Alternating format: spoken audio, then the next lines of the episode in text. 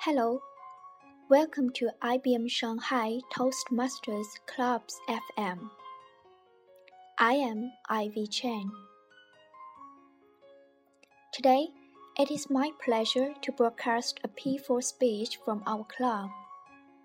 The title is I Have a Dream.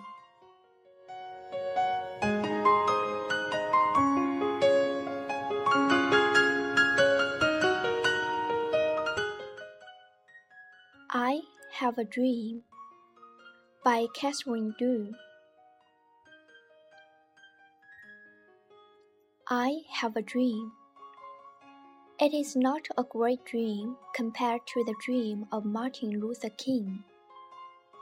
It is just a picture of the life I admire.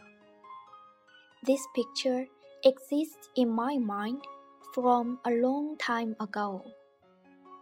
I even don't know why it comes to me. In this picture, the background is a seashore. Why? Maybe the shore is a word that keeps alive the sense of continuing creation and of the drive of life. Each time that I enter it, I gain some new awareness of its beauty and its deeper meanings. In this picture, I am driving a red convertible car along the seashore, with my long hair blowing in the wind. In this picture, I can feel the gentle wind from the sea. I can feel the warm sunshine on my face and I can enjoy the happy and carefree time quietly.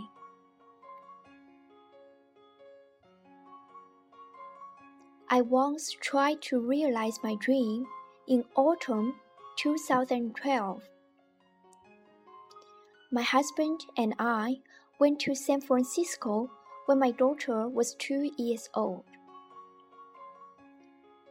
It was really not easy for me to make the decision at that time, as my mother didn't support the travel, since we had to leave our baby alone. But finally, we still went to the destination. I think it is mostly because of my dream.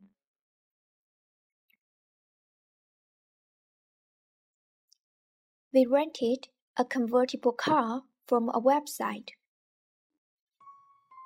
It was a pity that there was only a gray car available. Another pity was that I had my hair cut before our travel. However, we finally drove a gray convertible along the seashore on number one highway. I really felt the gentle sea wind. I really felt the warm sunshine on my face. I really enjoyed the happy and carefree time quietly. I still remembered that day there were few cars on the highway because it was early. I glimpsed the fairy view of the sea occasionally during driving. Then we found a proper place to stop.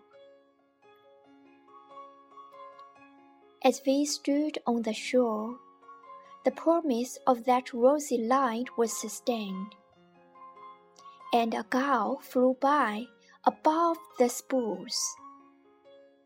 Its breast was rosy with the light of the early morning sun. Standing on the shore of the beach, to the far distance, we saw that water and sky merged into one white. distant sea, bathed in the sunshine, looking like the fish scale on water. Near sea was blue, as clear as a glass.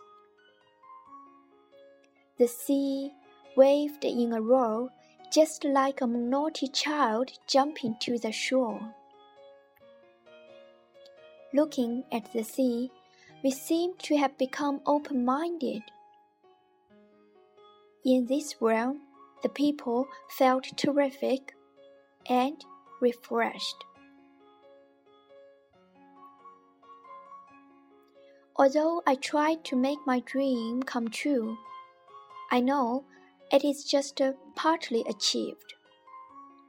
Because of the color of the convertible, because of my short hair.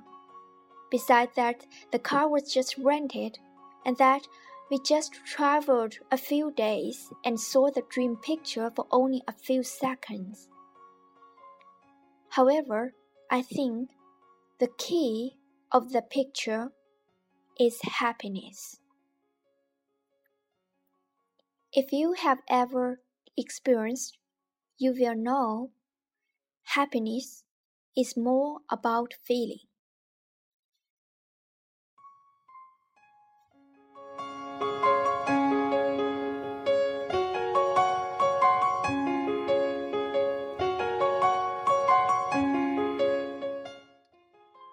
Okay, dear friends, that is today's program.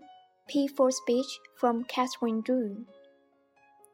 After hearing Catherine's speech, have you made up your mind to realize a dream in your heart? Don't hesitate anymore.